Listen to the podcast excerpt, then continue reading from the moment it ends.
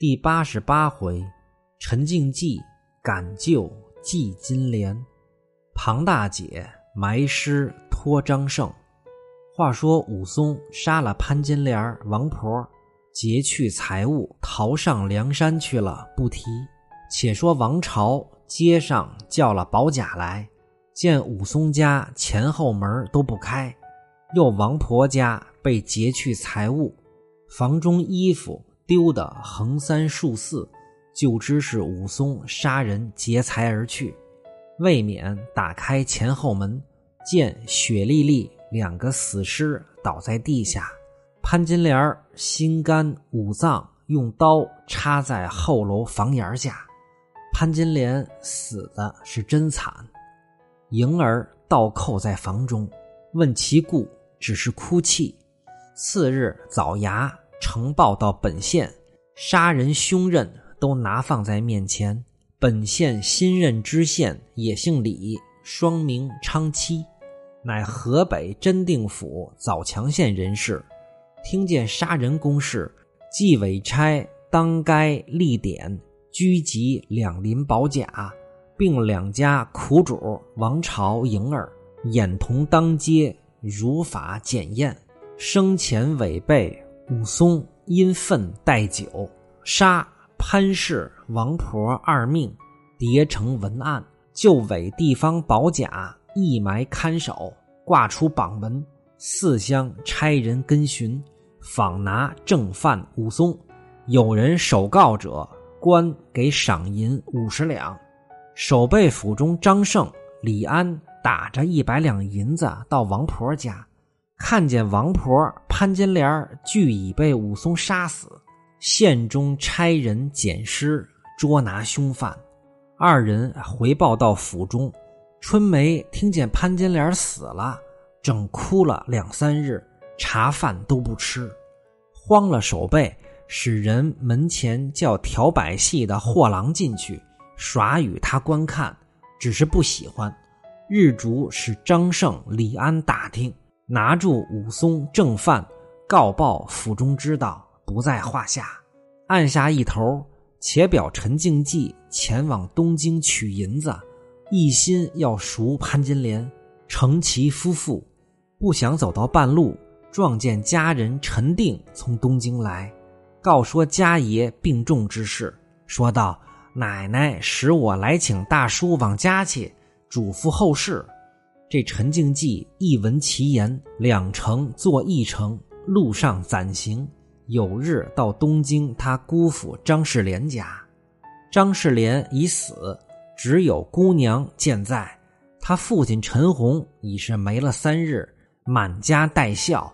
陈静济参见他父亲灵座，与他母亲张氏并姑娘磕头。张氏见他成人，母子哭坐一处。通同商议，如今一则以喜，一则以忧。陈静济便说道：“如何是喜？如何是忧？”张氏道：“喜者，如今朝廷册立东宫，交天大赦；忧则不想你爹爹病死在这里，你姑父又没了，姑娘守寡，这里住着不是常法。”如今只得和你打发你爹爹灵柩回去，葬埋乡井也是好处。陈静济听了，心内暗道：这一回发送装载灵柩，家小粗重上车，少说也得许多日期耽搁，却不误了六景儿，不如先诓了两车细软香笼家去，待取了六景儿，再来搬取灵柩不迟。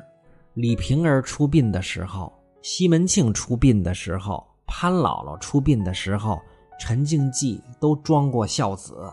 现在亲爹的灵柩，他倒没空去搬取。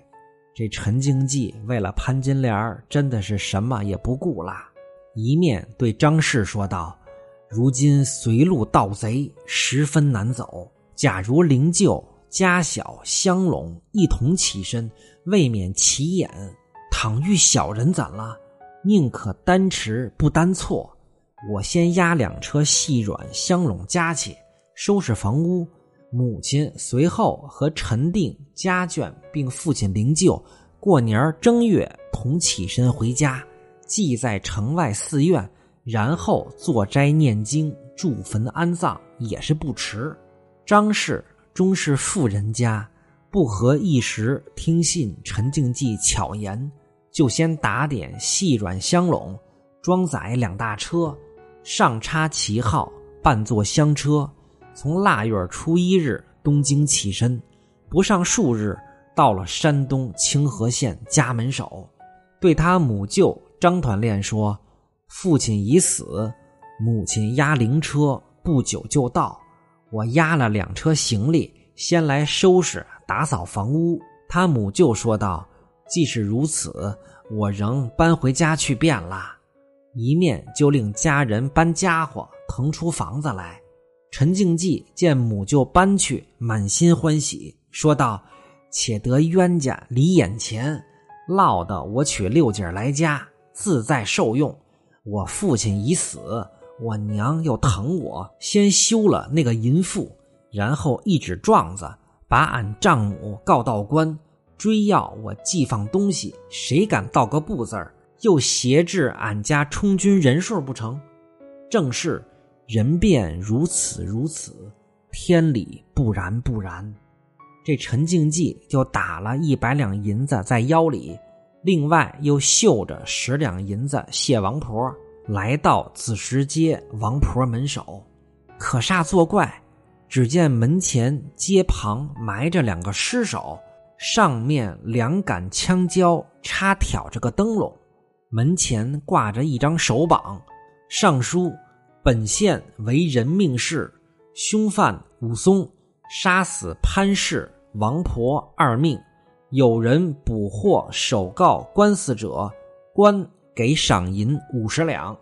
这陈静济仰头看见，便立正了。只见窝铺中站出两个人来，喝声道：“什么人？看此榜文作甚？见今正身凶犯捉拿不着，你是何人？”大叉步便来捉获。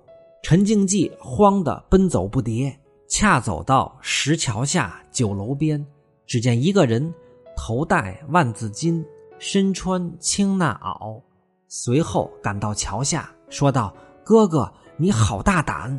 平白在此看他怎的？”这陈静济扭回头看时，却是一个相熟朋友铁指甲杨二郎。二人生诺，杨二道。哥哥一向不见，哪里去嘞？陈静济便把东京赴死往回之事告说一遍。恰才这杀死妇人是丈人的小潘氏，不知他被人杀了，适才见了榜文，方知其故。杨二郎告道：“他是小叔武松，充沛在外，预设回还。”不知因甚杀了妇人，连王婆也不饶。他家还有个女孩，在我姑父姚二郎家养活了三四年。昨日他叔叔杀了人，走的不知下落。我姑父将此女县中领出，嫁与人为妻小去了。莹儿也算有了个安身之处了。见今这两个尸首，日久只顾埋着。只是苦了地方保甲看守，更不知何年月才拿住凶犯武松。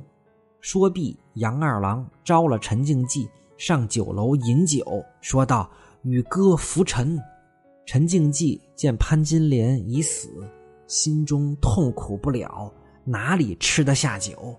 约么饮够三杯，就起身下楼作别来家。到晚夕，陈静济买了一墨钱纸，在子时街离王婆门首远远的石桥边，叫着妇人道：“潘六姐，我小兄弟陈静济今日替你烧墨钱纸，皆因我来迟一步，误了你性命。我活时为人，死后为神，早保佑捉获住仇人武松。”替你报仇雪恨，我在法场上看着剐他，方趁我平生之志。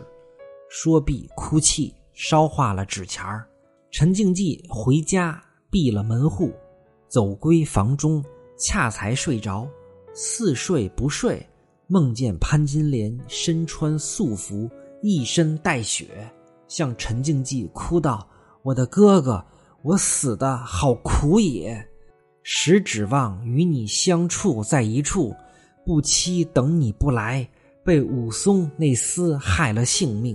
如今阴司不收，我白日游游荡荡。”夜归各处寻讨江水，世间蒙你送了一墨钱纸与我，但只是仇人未获，我的尸首埋在当街。你可念旧日之情，买具棺材成了埋葬，免得日久暴露。陈静济哭道：“我的姐姐，我可知要埋葬你，但恐我丈母那无仁义的淫妇知道，她只能赖我。”倒趁了他机会，姐姐，你须往守备府中对春梅说之，叫他埋葬你尸身便了。潘金莲说道：“刚才奴到守备府中，又被那门神护卫拦挡不放，奴需慢慢在哀告他则个。”陈经济哭着还要拉着他说话，被他身上一阵血腥气，撇气挣脱。却是南柯一梦，枕上听那更鼓时，正打三更三点，说道：“怪哉！我刚才分明梦见六姐儿向我诉告衷肠，叫我埋葬之意，又不知甚年何日拿着武松，是好伤感人也。正是梦中无限伤心事，独坐空房哭到明。”